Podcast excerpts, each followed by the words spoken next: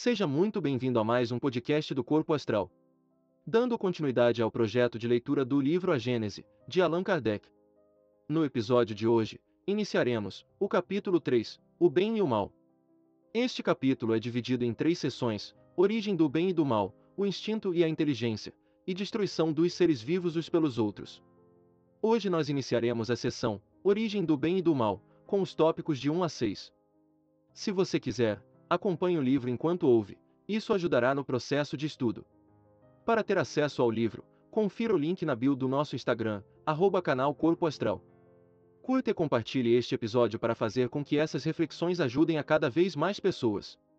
Siga o canal para receber notificações de lançamentos. Sem mais delongas, vamos ao conteúdo. Capítulo 3 O Bem e o Mal. Seção Origem do Bem e do Mal. Tópico 1 Sendo Deus o princípio de todas as coisas e sendo todo sabedoria, todo bondade, todo justiça, tudo o que dele procede é de participar dos seus atributos, porquanto que é infinitamente sábio, justo e bom nada pode produzir que seja ininteligente, mal e injusto.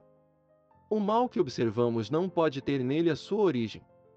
Tópico 2 Se o mal estivesse nas atribuições de um ser especial, quer se lhe chame Arimane, quer Satanás, ou ele seria igual a Deus, e, por conseguinte, tão poderoso quanto este, e de toda a eternidade como ele, ou lhe seria inferior.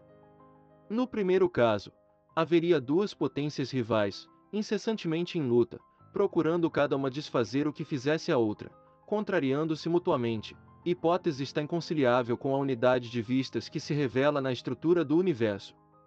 No segundo caso, sendo inferior a Deus, aquele ser lhe estaria subordinado. Não podendo existir de toda a eternidade como Deus, sem ser igual a este, teria tido um começo. Se fora criado, só poderia ter sido por Deus, que, então, houvera criado o espírito do mal, o que implicaria negação da bondade infinita.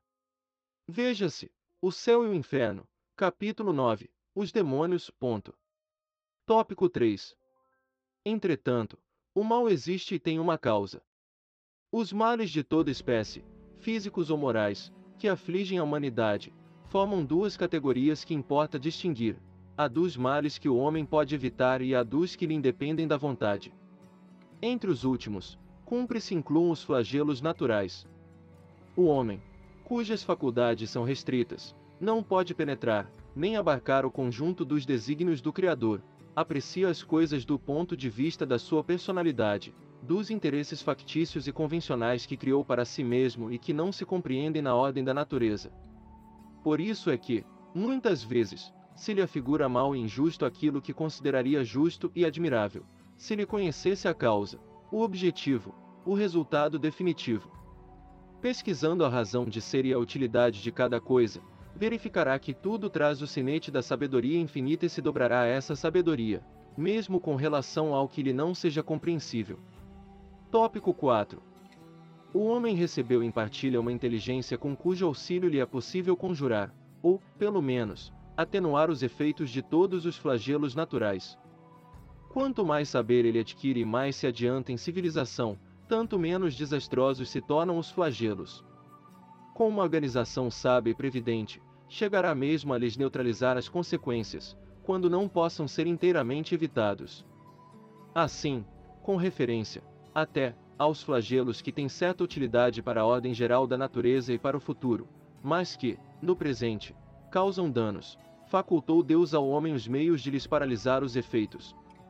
Assim é que ele saneia as regiões insalubres, imuniza contra os miasmas pestíferos, fertiliza terras áridas e se industra em preservá-las das inundações, constrói habitações mais salubres, mais sólidas para resistirem aos ventos tão necessários à purificação da atmosfera e se coloca ao abrigo das intempéries. É assim, finalmente, que, pouco a pouco, a necessidade lhe fez criar as ciências, por meio das quais melhora as condições de habitabilidade do globo e aumenta o seu próprio bem-estar. Tópico 5. Tendo o homem que progredir, os males a que se acha exposto são um estimulante para o exercício da sua inteligência, de todas as suas faculdades físicas e morais, incitando-o a procurar os meios de evitá-los. Se ele nada houvesse de temer, nenhuma necessidade o induziria a procurar o melhor, o espírito se lhe entorpeceria na inatividade, nada inventaria, nem descobriria. A dor é o aguilhão que o impede para a frente, na senda do progresso. Tópico 6. Porém, os males mais numerosos são os que o homem cria pelos seus vícios, os que provêm do seu orgulho, do seu egoísmo, da sua ambição, da sua cupidez, de seus excessos em tudo. Aí a causa das guerras e das calamidades que estas acarretam, das dissensões, das injustiças, da opressão do fraco pelo forte, da maior parte, afinal, das enfermidades. Deus promulgou leis plenas de sabedoria, tendo por único objetivo o bem. Em si mesmo encontra o homem tudo o que lhe é necessário para cumpri-las. A consciência lhe traça a rota, a lei divina lhe está gravada no coração, e, ao demais, Deus lhe lembra constantemente por intermédio de seus messias e profetas, de todos os espíritos encarnados que trazem a missão de o esclarecer, moralizar e melhorar, nestes últimos tempos, pela multidão dos espíritos desencarnados que se manifestam em toda parte. Se o homem se conformasse rigorosamente com as leis divinas, não há duvidar de que se pouparia aos mais agudos males e viveria ditoso na terra. Se assim procede, é por virtude do seu livre-arbítrio, sofre então as consequências do seu proceder.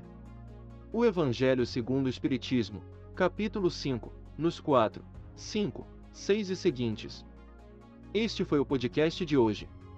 Se você gostou desta passagem, compartilhe com seus amigos e ajude a esse conteúdo chegar mais longe.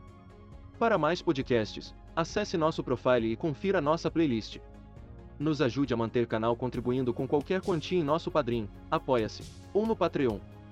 Parte dos valores arrecadados serão doados para instituições de caridade todo final do mês, e o comprovante da doação é divulgado em nosso Instagram. Muita força e paz para você. Até o próximo episódio.